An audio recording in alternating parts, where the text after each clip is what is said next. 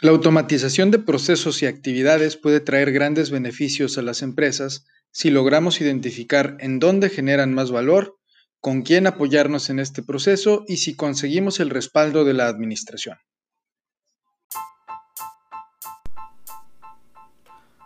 Hola a todos, mi nombre es Héctor Villanueva Gómez. Bienvenidos a Auditando y Controlando nuestro espacio de comunicación para analizar y compartir temas del día a día relacionados con las áreas de control, auditoría, riesgos, cumplimiento y la manera en que las personas que trabajamos en estas áreas de especialización convivimos con el resto de los departamentos en las organizaciones. Mi intención es 1 generar e incrementar la pasión de los que conocemos la importancia de estos temas y dos, que juntos compartamos nuestras experiencias y promovamos el valor que estas áreas generan a las empresas sin importar si son pequeñas, medianas o grandes. Acompáñenme a disfrutar nuestro siguiente episodio. Comenzamos.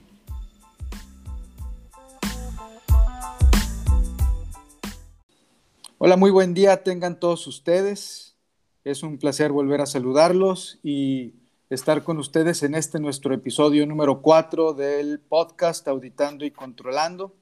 Eh, el día de hoy vamos a tener una conversación muy interesante eh, con un invitado de lujo que también eh, ya conozco desde hace tiempo y, creo que tenemos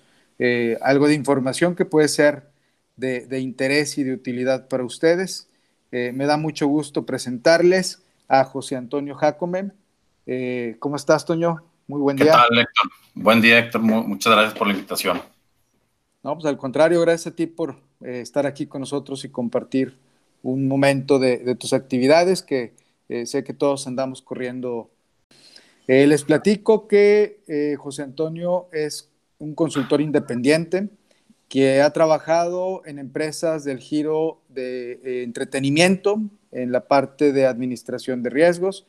y eh, también estuvo alrededor de 10 años en empresas de la industria de transformación, en las áreas de auditoría interna y control interno, así como más de 7 años en, industria del ramo automotriz, también en la gerencia de control interno. Eh, su trayectoria académica se ha desarrollado principalmente en el TEC de Monterrey, donde estudió la carrera de contador público, la maestría en administración de empresas y un diplomado en finanzas. Eh, actualmente es miembro del Instituto de Control Interno, del Instituto de Auditores Internos y de el ACFE, que es la Asociación de Examinadores de Fraudes Certificados, eh, pues ya con un largo recorrido en, diferentes temas relacionados con riesgos, auditoría y, control interno, ¿verdad, Toño? Así es, así es, Héctor. Ya, ya, ya tengo algo de tiempo en este, en este camino. La verdad que ha sido un reto. Eh, cada, cada uno de los giros que mencionaste, pues sí ha traído sus, sus retos interesantes eh, y que van a ser parte del tema que ahorita estamos o, vamos a abordar durante este podcast. Y espero que las contribuciones o los comentarios sean de utilidad para, para todos.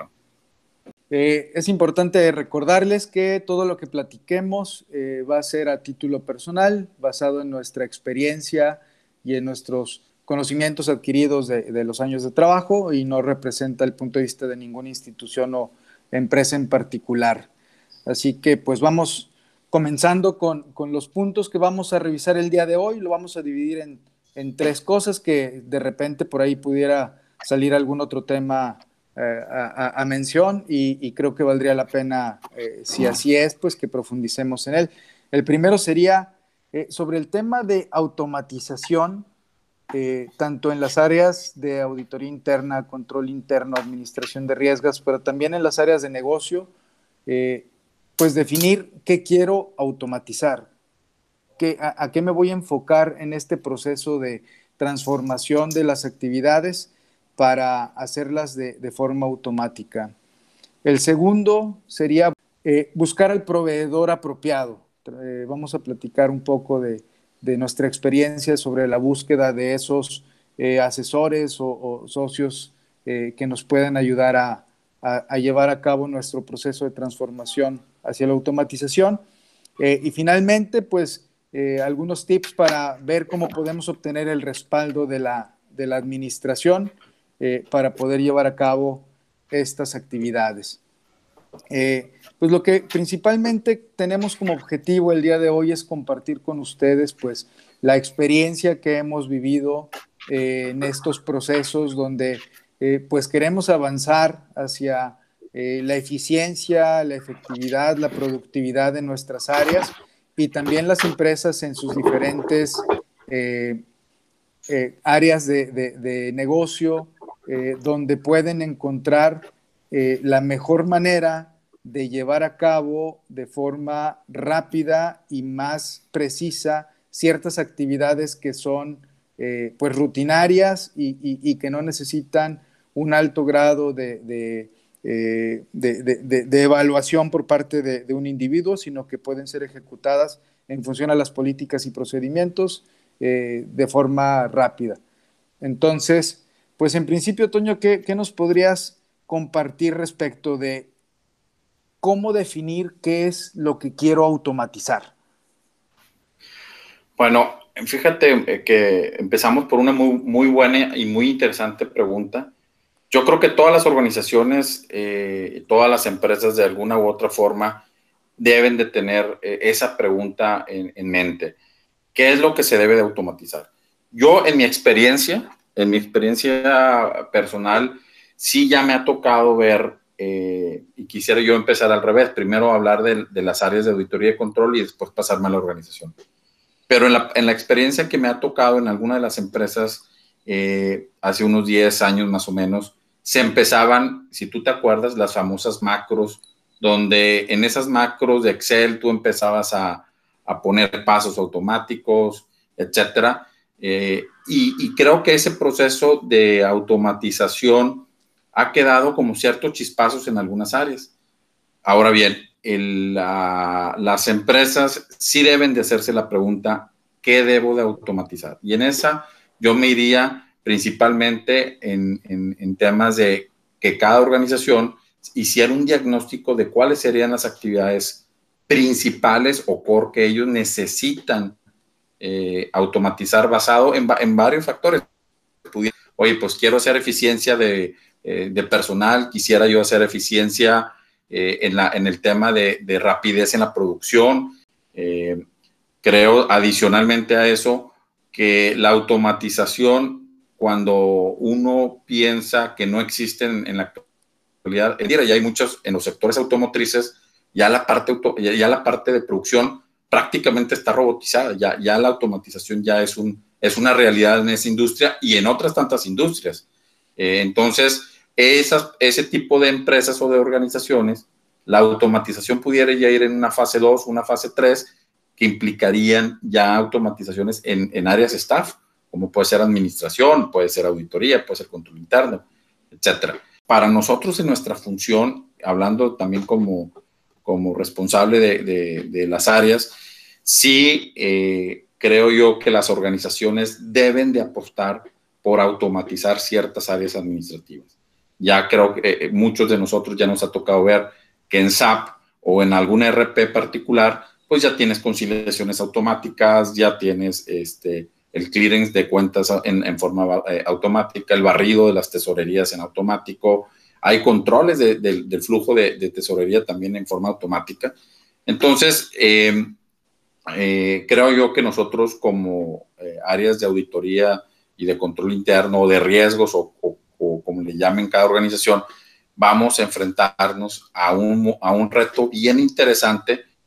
porque yo creo que nadie de nosotros esperaba que sucediera lo de, lo de la pandemia. Entonces, aquí se va a presentar una disyuntiva para la organización automatizar y a qué velocidad automatizar. Sí, correcto. Fíjate que eh, lo, que mencionas en principio de, realizar una evaluación, yo también lo, sugeriría como uno de los primeros pasos para realmente poder determinar eh, cuáles, eh, cuáles van a ser los puntos donde voy a enfocar los esfuerzos y los recursos y, también eh, como parte de, ese eh, assessment inicial, el determinar qué tipo de automatización voy a llevar a cabo. Existen diferentes eh, tipos de, automatización que nos pueden ayudar a diferentes cosas y con diferentes características. Eh, eh, yo conozco automatizaciones básicas como son más o menos alineado a lo que, a lo que mencionabas, los procesos, tanto de negocio como en el caso de nosotros de, las revisiones, de, los, de las auditorías, donde tenemos que identificar aquellas eh, actividades donde por sus características y por la información con la que contamos eh, se pueden implementar eh, procesos no tan complejos que únicamente hagan actividades repetitivas y que en realidad la información que vamos a obtener de ellos es como banderas rojas donde nos va a indicar cuándo debemos ir a revisar cierto eh, cierta actividad de control o, cierto indicador que ya está predefinido, eh, pero antes de eso eh, también se requiere tener un conocimiento profundo de lo que son pues, los procesos en donde queremos hacer esa automatización. Entonces, si, si bien es algo que se necesita llevar a cabo ya en este momento y más con lo que va a ser el trabajo hacia adelante como resultado de lo que está haciendo la pandemia, eh, pues también tenemos que eh, realizar esa evaluación y ese, eh, asegurarnos de ese conocimiento profundo de lo que se hace en nuestra empresa y en nuestras áreas para hacer un roadmap muy preciso de cómo queremos enfrentarlo y, y, con qué herramientas o insumos contamos para poder hacerlo. Creo que eso es una característica bien importante de, de, tener éxito en el proceso de automatización y también estar conscientes que no es una varita mágica con la que llegas y, haces eh, el cambio en, la manera de, llevar a cabo tus, tus controles, sino que es un proceso de prueba y error, de aprendizaje eh, y de mucha concientización del personal a nuestro cargo y del personal de negocio para que eh, tengan esa sensibilidad del beneficio que se va a obtener. Completamente, completamente de acuerdo contigo, Héctor. Eh, y fíjate que también ahorita que hablabas de, del tema del personal, no sé eh, si a ti te ha tocado ver, pero en, mi experiencia va a ser muy importante que todos, eh, de alguna forma u otra, nos empecemos a familiarizar con el tema de automatización eh, de, una manera este, más estratégica. La automatización no viene a quitar trabajos, viene a eficientizar trabajos. Ese debería de ser como que nuestro objetivo eh, al, utilizar la, palabra. Y, creo que nosotros como auditores y como contralores internos debemos de, de formar gente que le guste ese perfil, que le guste meterse en la tecnología, que le indague, porque entre más creativo sea uno puede traer mayores beneficios a las organizaciones y, alinear las tendencias con, la, práctica, ¿verdad? De hecho, pues, ¿qué te puedo contar yo a ti en el tema de auditoría continua? Auditoría continua va a ir gradualmente implementándose más y más y más en las organizaciones, pero cada vez va a ir incorporando nuevos elementos de, de automatización o de, inclusive de robotización, ¿verdad?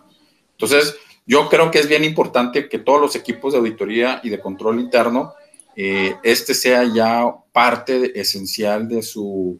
de, su, de su formación, de su preparación para afrontar nuevos retos. El que no abrace, alguien que no abrace este, esta nueva forma de trabajar, pues desgraciadamente, pues irá quedándose atrasado en la vanguardia de la, de la práctica. Eh, parte del, objetivo de este proyecto del podcast de Auditando y Controlando es poder llevar precisamente eh, información a las nuevas generaciones de las características eh, que deben ellos cumplir para poder explotar al máximo eh, cuando pertenecen a este tipo de áreas de control y de vigilancia. si bien creo que tenemos que trabajar más nosotros, los que ya llevamos un tiempo recorrido aquí, para hacerlo atractivo hacia ellos, también es importante que ellos hagan conciencia de, que el estar en estas áreas les permite una visión amplia, e integral de las empresas y posteriormente pudieran seguir el camino de, la auditoría del control o incluso encontrar eh, en donde ellos quieren especializarse, pero ya con una visión de 360 grados de, lo que se hace en la empresa. Eh, ahora, eh, sí, sí, es importante que también nosotros cuando contratamos al personal, evaluemos la parte técnica de, lo que es el área contable de procesos y demás, pero que le pongamos un fuerte peso a la, capacidad de, nuestros aspirantes para eh, asimilar los cambios de esa característica que mencionas de, tener mucha eh, curiosidad eh, sobre la forma en que indagan en los procesos de negocio, de, cómo ellos pudieran generar cambios en nuestros programas de trabajo y nosotros dirigir pues esas ideas nuevas hacia los objetivos que tenemos planteados y estar también abiertos a que la forma en que se llevan a cabo ahora las revisiones eh, o la manera en que se pueden controlar las empresas eh, con las herramientas tecnológicas están siendo mucho más efectivas, pero se tiene que llevar un proceso de entendimiento y de implementación eh, donde se haga conciencia y donde podamos tener más muy claro el cómo plantearlo con la administración para que ellos también encuentren el beneficio. Bueno, tres puntos que, que, dentro de, del qué quiero eh, o qué debo automatizar desde el ángulo de, de, la, de, las áreas de control y de vigilancia, eh, sería, pues bueno, si nosotros lo vamos a hacer, eh, le daremos un proceso adecuado, pero si nos toca a nosotros revisar lo que está automatizando la empresa, creo que valdría la pena eh, mencionar tres cosas. Uno, que hay que incluir ese proceso de automatización dentro de, dentro de nuestro plan de auditoría para que nosotros estemos al tanto de cuáles son las etapas y las actividades que están llevando a cabo las áreas de negocio y que desde un inicio nosotros también pudiéramos evaluar el impacto que tuviera o que podría tener esa automatización eh, en caso de eh, que durara cierto periodo de tiempo o en caso de que no se llegara a los resultados deseados por fallas en ese proceso del proyecto que se esté ejecutando. Entonces, sí habría que nosotros eh, estar ahí al tanto de, lo que se está haciendo, quiénes son las áreas responsables, cuáles son los procesos y los controles que se están incluyendo, ver si hay algo que se esté dejando fuera del alcance del proyecto de automatización y nosotros también brindar nuestra experiencia para que las áreas que lo están llevando a cabo lo puedan hacer de mejor manera. también habría que cuestionar nosotros si el, tipo de automatización que se quiere implementar realmente es el que va a tener un mayor beneficio, si eh, existen alternativas en cuanto a las herramientas a utilizar, eh, los proveedores con los que se va uno a asociar para llevarlo a cabo, o si hay procesos del negocio que debieran tener una prioridad más alta eh, ya sea por la importancia que representan para la empresa o por la calidad de la información que se tiene para poder llevar a cabo este proceso o el nivel de madurez del personal que, ahí labora para también eh, hacer más sencillo eh, el, tema de la automatización. y finalmente, pues hacer una evaluación de la efectividad y de la eficiencia que se va llevando durante el, proceso de, transformación de estas actividades eh, y que se va a lograr al final con estas actividades ya modificadas. Eh, creo que esos tres puntos también valdría la pena tenerlos en mente si nos toca a nosotros estar del lado de quienes vigilan que esto se lleve a cabo de, de una buena forma y para tener éxito en lo que se va a ejecutar. Claro. No, completamente de acuerdo contigo, Héctor. Fíjate que hace un tiempo eh, me tocó participar en algún evento organizado por alguna de las, de las Big Four aquí en Monterrey, donde hablaban precisamente del, proceso de automatización y ellos en su momento aplicaban el conocimiento justo para las áreas de nosotros. Entonces, inclusive la forma de auditar va a tener que cambiar. Eh, ya, si, por ejemplo, eh, nosotros queremos eh, automatizar, automatizar el proceso de un cuentas por pagar o de un cuentas por cobrar, por mencionar dos, o inclusive el de almacenes, no necesariamente ya nos vamos a meter a auditar papeles, cruces, trigo y matches, etcétera. Ahora, lo que vamos a tener que empezar a auditar y los equipos eh, de auditoría y de control tendrán que ser multidisciplinarios, incluyendo un ingeniero eh, que pudiera ser inclusive mecánico o de sistemas o como la, denominación le corresponda a la especialidad, pero tendremos que auditar la configuración del robot. Ya las pruebas van a ser de otra índole y vamos a ir dejando poco a poco las pruebas hacia atrás. No significa que no se hagan, significa que el objetivo es, una cosa es garantizar la integridad y otra que puedas ahí por eh, algún, algún ejercicio de, revisión especial, pues seguir haciendo tradicional. Pero conforme tú vayas montando todo en un, en un proceso de esta índole, pues el proceso de auditoría definitivamente va a cambiar. Definitivamente eh, yo soy creyente de, que eso va a mejorar sustancialmente tanto a la empresa como a la persona que la, que la está auditando y la práctica.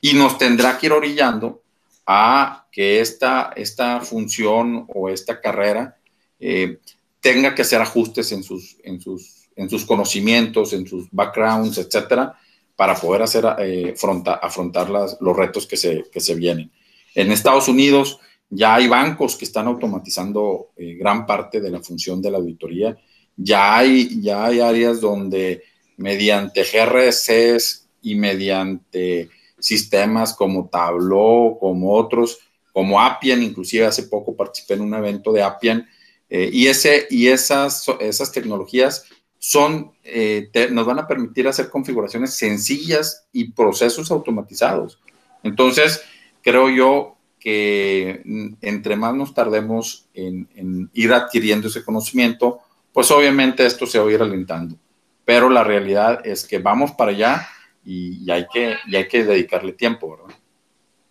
Sí, correcto, sí, correcto. Y, creo que eh, el, dentro de las actividades que, pudiéramos eh, iniciar eh, con la automatización, pues son cálculos que tienen que ver con los temas fiscales, con los temas financieros,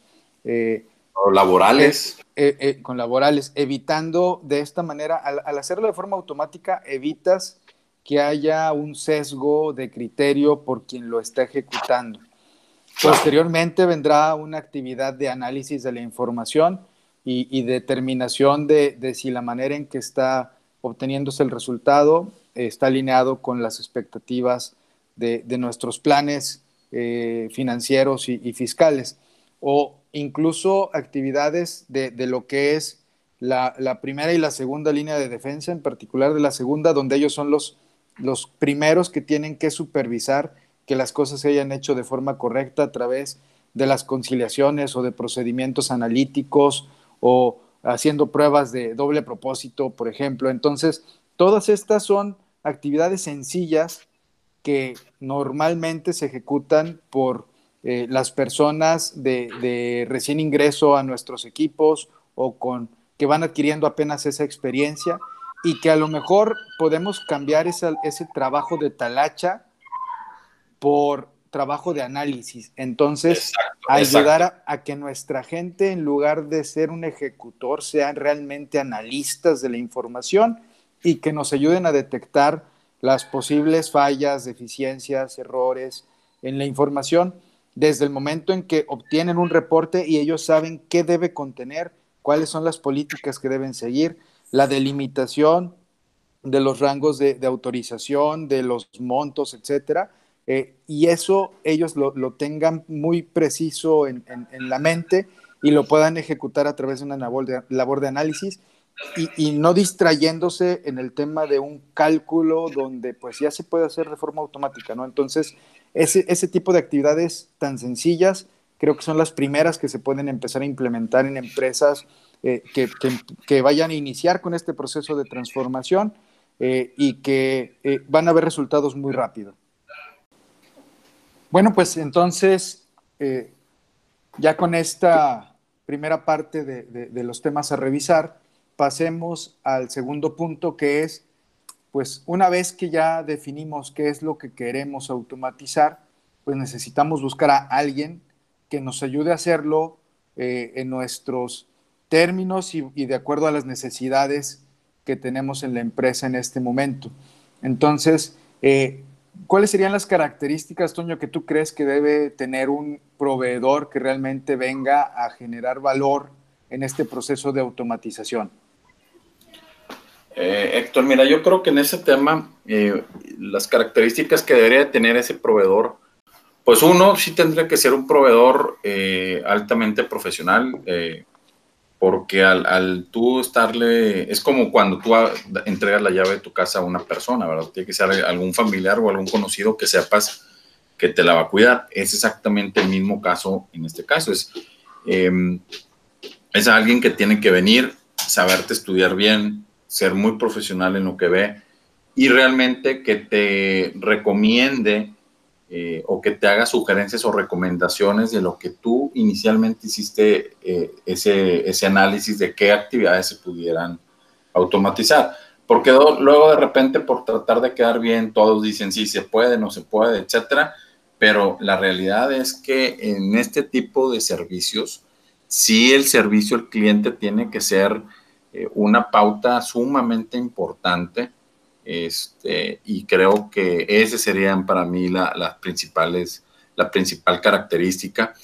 Eh, si quisiéramos añadirle una segunda, pues que sí ya cuente con algo de experiencia en este tipo de procesos de robotización, de automatización, lo, eh, el, concepto como él lo maneje y que te pueda dar ejemplos claros de los, de los trabajos que ellos han realizado, ¿verdad? A mí, por lo menos, me da mucha más confianza el que me digan, ah, mira, en, tal organización o en tal lugar hicimos esto, esto, esto, y que te den este, una presentación clara de lo que ellos han, realizado. Y si no, este, uno empieza con esas dudas. Entonces, para mí creo que esas serían las dos principales características que nos deben de llevar para la toma de, de, de, decisión. Y, no olvidar siempre tener tres, como típico eh, auditor o control interno, siempre debes de tener dos o tres opciones, ¿verdad? Porque no vaya a ser que en una de esas te quede uno mal y que puedas tú inmediatamente activar el plan de contingencia y tener al, a algún otro recomendado para que continúe con la, con la labor.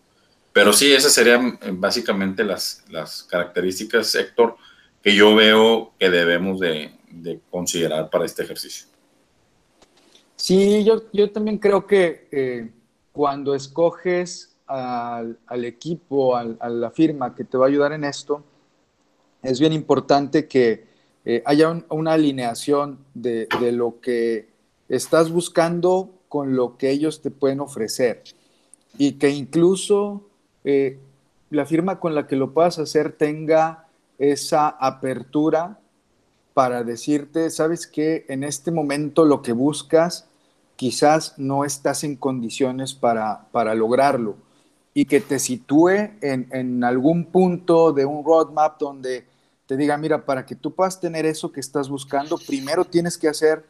estas otras actividades. Muy probablemente ellos te pueden ayudar a desarrollarlas o incluso tú te pueden dejar la tarea para que tú de forma interna lo hagas, lo madures y en ese momento pues ahora sí, con la confianza de que no te quisieron vender algo forzosamente, sino que realmente te quieren ayudar, eh, te sitúes en, ese espacio, en ese momento donde ya puedas empezar con la, implementación del cambio. Eh, muchas veces nosotros confiamos en que la madurez de nuestra empresa o de nuestra área ya está en un punto donde puedes hacer estos cambios eh, y cuando vas a querer hacer las primeras actividades de, modificación, de eh, eh, obtener la información, de ver en qué tablas están los datos que requieres para poder desarrollar un, proceso de, automatización de actividad o de, eh, no sé, quién es la persona responsable de ejecutar. pues una cosa es lo que tienes en tus políticas, en tus procedimientos, eh, incluso lo que has llegado a ver en, alguna de tus eh, evaluaciones de, control interno, pero muchas veces te das cuenta que lo que se hace realmente todavía tiene mucha parte artesanal y, es muy manual e incluso no hay consistencia en la información que utilizas para llegar a los resultados y tienes que hacer dos o tres marometas antes de obtener un reporte y, esto viene a dificultar el proceso de, hacer algo de forma repetitiva, rutinaria, eh, por alguien que no tiene el conocimiento o el criterio para poder llegar al resultado. Eh, muchas veces quizás tu base de datos de los proveedores, la información que tienes capturada de tus clientes, eh, los límites de, crédito para asignar en, alguna transacción, eh, pues ves que son, se asignan todavía de manera discrecional o que incluso se van capturando conforme se requieren y no necesariamente como lo dice tu política al momento de abrir un expediente de un proveedor o de expediente de un cliente. Y entonces todos esos datos que faltan no te dan eh, ese input necesario para, eh, en función a lo que tiene el sistema,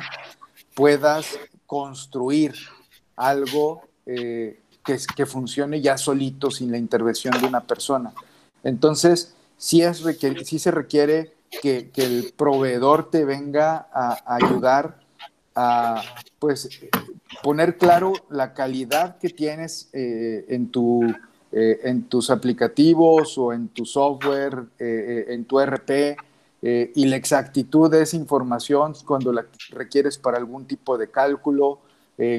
si, previo a un, eh, diseño de un algoritmo que, te puede hacer ese trabajo, requieres una mejora de tus procesos, una mejora de, los datos que tienes en, el sistema. Eh, entonces, sí, sí tiene que venir a, ayudarte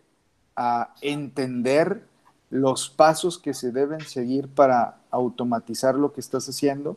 Eh, y ese creo que es uno de los principales valores que, debes buscar en un proveedor, esa experiencia que uno quizás desde la trinchera de la empresa no necesariamente pues se ha topado con todos los problemas y lo puedes ir haciendo a prueba y error, pero va a ser más caro y va a ser eh, mucho más el tiempo que vas a tener que implementar y quizás no llegues a los resultados que tú habías planeado cuando te imaginaste lo que podías hacer de manera automática. Claro. Fíjate que yo agregaría nada más el, punto de, de, que uno como responsable de lo que va a hacer ahí eh, tiene que estar muy, muy involucrado desde el, inicio, desde la selección del, proveedor. Eh, muchas veces en las empresas decimos, bueno, pues que cotice compras y, y después que me pasen por costo la mejor opción. Pero aquí yo creo que sí, yo no pondría, o sería uno de los temas que yo no pondría, este, la calidad por debajo del costo. Sí tendríamos que evaluar cuidadosamente cuáles son las, las opciones que existen y si la mejor opción es más cara, este, eso, se, eso con el tiempo se va terminando de pagar por, por las sinergias que tú puedas em, que tú puedas hacer en el, en el, corto y en el mediano plazo y se, y se paga, ¿verdad? Entonces, coincido completamente con tu comentario y, pues bueno, nada más le agregaría este, el, involucramiento del, sponsor, un sponsor claro, un sponsor que le entiende, un sponsor que tenga eh, mucha visibilidad de lo que se está buscando del, ejercicio. Sí, totalmente de acuerdo. A, mí en lo que me ha eh, tocado experimentar, eh, la verdad que quienes han ido a, ofrecerme la ayuda y el apoyo en este proceso, eh, son equipos que vienen llenos de gente con experiencia, eh, que las personas que, dimensionan o que promueven el servicio realmente han participado en, proyectos que muy probablemente han sido exitosos. Eh, y lo único que, de repente siento que falta es esa transparencia para ayudarte a hacer una evaluación muy precisa de dónde estás parado. ese es el punto que a mí me, gustaría eh, que, le dejemos a, nuestra audiencia eh, como retroalimentación, eh, asegúrense que la firma que sea a la que vayan a seleccionar les ayude a realmente saber dónde están parados. De eso depende mucho el éxito de, que logren el objetivo para el cual están ustedes eh, contratándolos y, a las firmas pues les pediría que piensen sí en, hacer los proyectos y piensen sí en, eh, llegar a su meta del año, pero que sobre todo piensen que de ustedes depende eh, el que los clientes sigamos creyendo que la solución realmente nos va a traer un beneficio tangible. Eh, conozco casos donde se arranca con mucho ímpetu y con una expectativa muy alta de, de hacer el cambio, pero no por culpa del consultor, sino por limitaciones de la misma empresa en cuanto a la información, pues no se llega a hacer un adecuado proceso del diseño y de la implementación de las herramientas de automatización y entonces el resultado no es el que se esperaba, pero todo esto se hubiera eh, evitado si, si mi consultor me hubiera dicho, a ver, es que ahorita con lo que tienes no se puede hacer. Vamos a detenernos, ahorita no te voy a seguir eh, cobrando algo que no va a llegar a ser lo que tú requieres. Eh, a lo mejor te puedo ayudar a hacer esto preliminar o a lo mejor hazlo y me dices cuándo puedo regresar y que me deje las características que se requieren tener para ahora sí poder eh, hacer la implementación de algo que funcione. Porque si no te va a dejar algo medio hecho que va a ser más ineficiente, que va a requerir mayor nivel de esfuerzo y que pues te va a quitar la intención de seguir adelante en este proceso de búsqueda de eficiencia y efectividad a través de la automatización de actividades, ¿no? Creo que sí se puede eh, mejorar esa comunicación y llegar a proyectos más exitosos de esa manera. Así es, correcto. Definitivamente uno debe de ser eh, receptivo de, lo que uno puede realmente obtener con ese, con ese proyecto. Y como firma, pues yo esperaría que, me dijeran la realidad de, mi situación, ¿verdad? Para no tener eh, falsas expectativas e inclusive pues vas a tener que llevar el tema, dependiendo de la expectativa que se haya generado dentro de la organización, eh, pues tendrás que ir con el director general o con un director de área, etcétera, y tendrás tú que ser el moderador de, de qué expectativa realmente es alcanzable en el corto plazo y luego ir manejando escenarios de, ir llevando por fases eh, el siguiente nivel y el siguiente nivel hasta donde lo necesites llevar, ¿verdad? Pero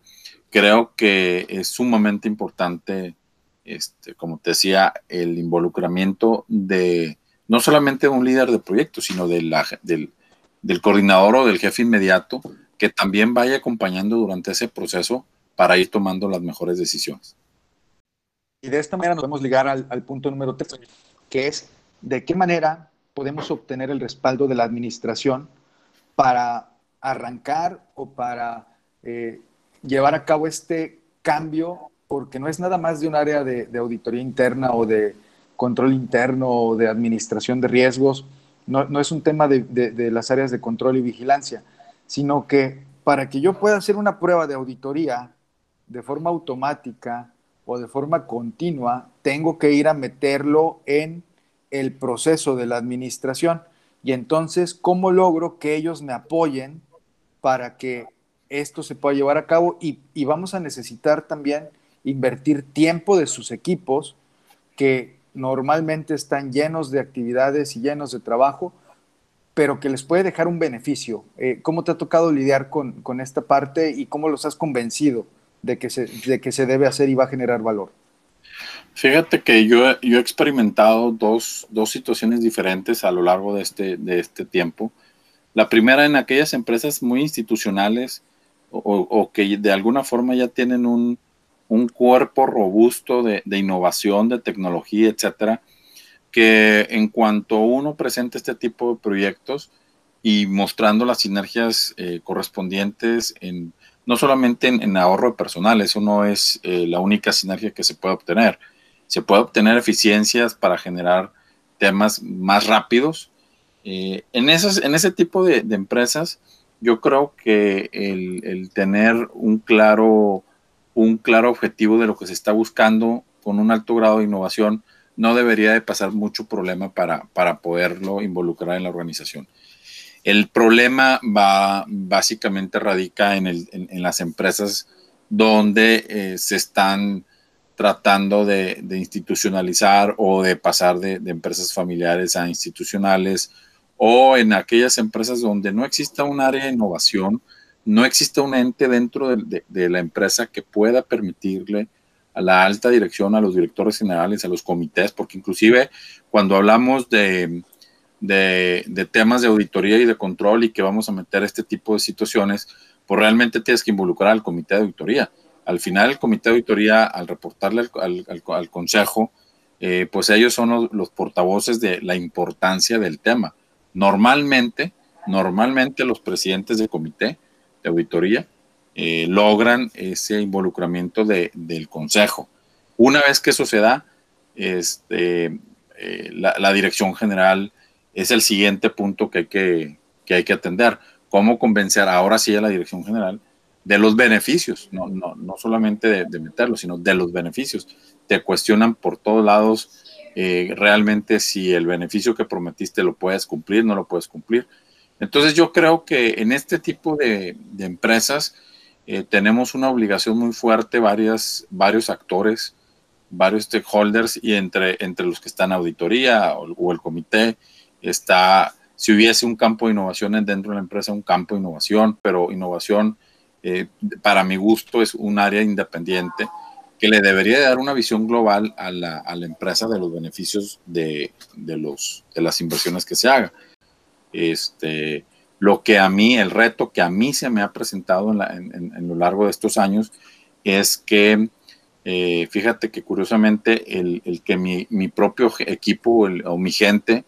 realmente le entendiera lo que estábamos tratando de hacer. Ese fue para mí uno de los verdaderos retos que tuve recientemente en, una de las empresas. Y, y, pues bueno, o sea, también tenemos que, que, nosotros ayudarles a la gente que tiene ese cargo de, de, subirse al barco y de convencerlos el por qué. Entonces, eh, básicamente, Héctor, eso han sido mis, mis experiencias de, de, de, cómo he visto o cómo me ha tocado vivir esto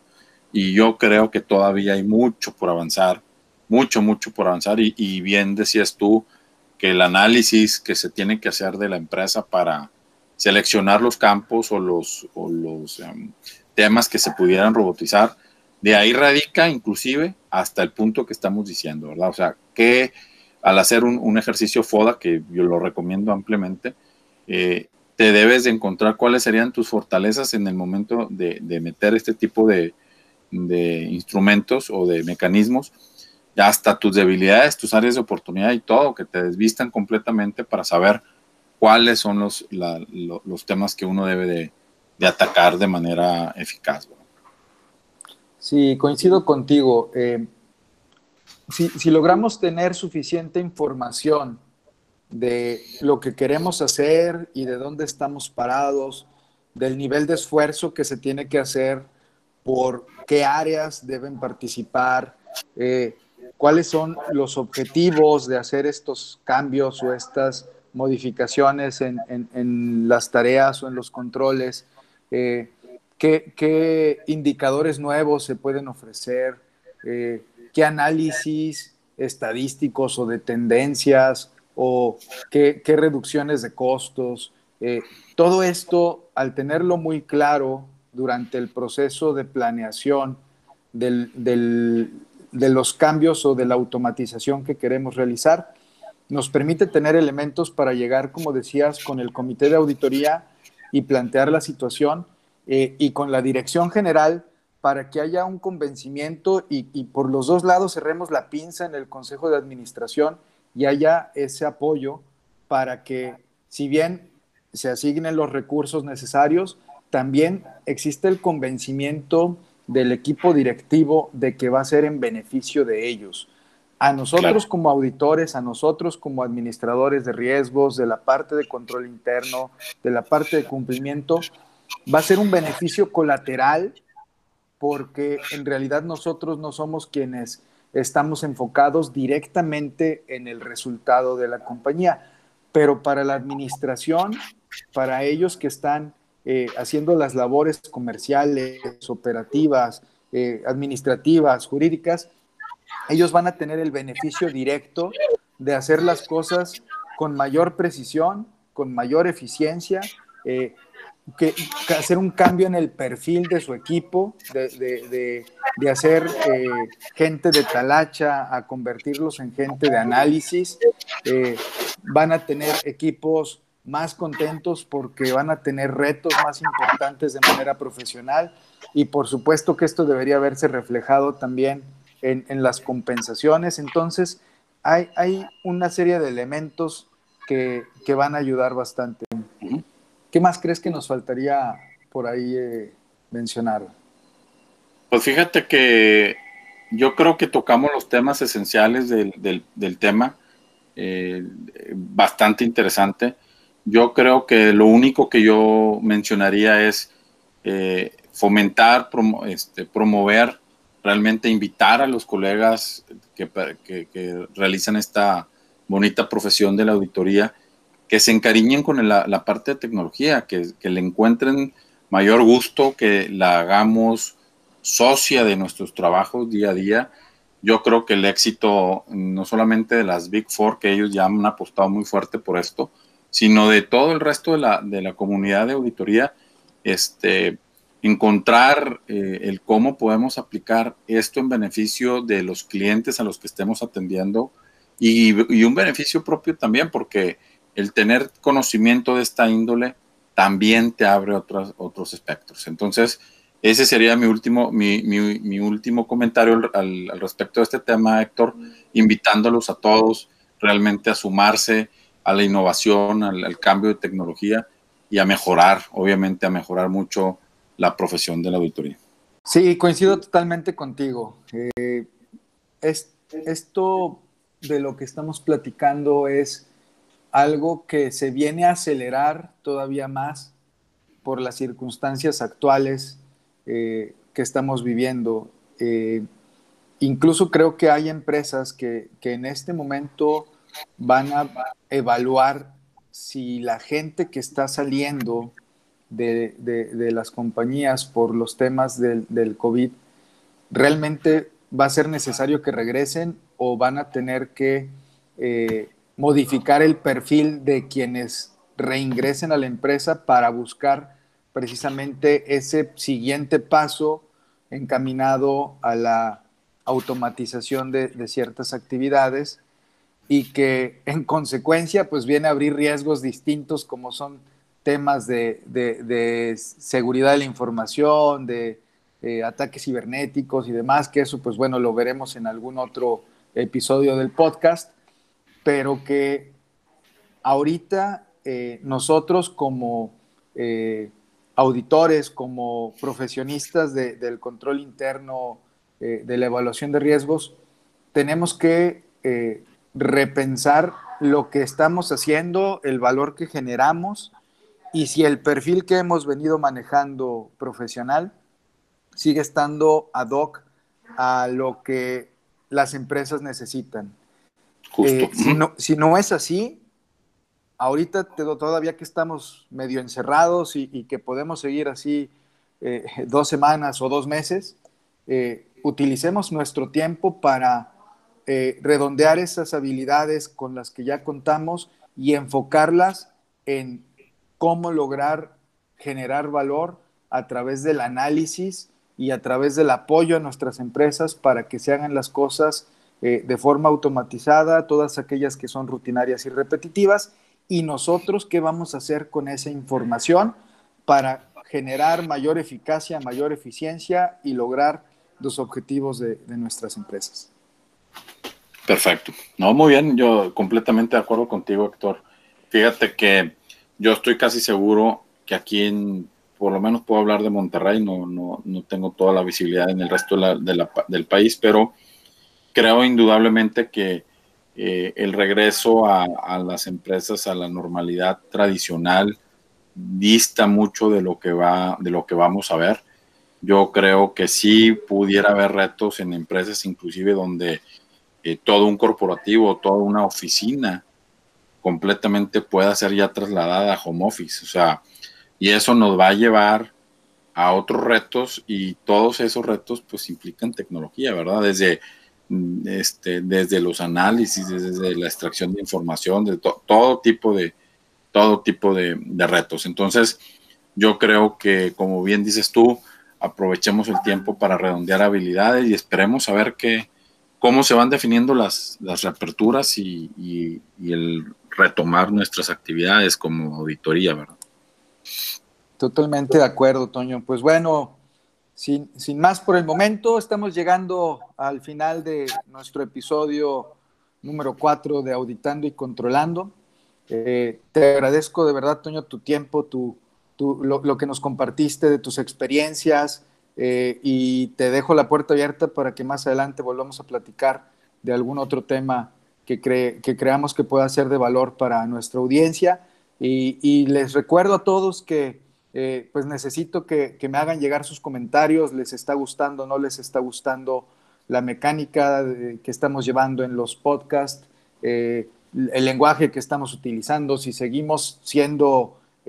un lenguaje sencillo si nos estamos elevando demasiado. Eh, la intención es que todos podamos aprender, estemos involucrados o no en, los temas de auditorías, riesgos, cumplimiento, vigilancia, este, tecnología, etcétera, que sea algo donde todos podamos llevarnos algo de valor. y por favor escríbanme para corroborar que seguimos en ese camino y para ver qué otros temas les gustaría que veamos hacia adelante. Eh, les recuerdo que soy Héctor Villanueva Gómez y que juntos podemos promover con más fuerza el valor que generamos en nuestras áreas. Muchas gracias y los esperamos en el siguiente podcast. Un abrazo a todos.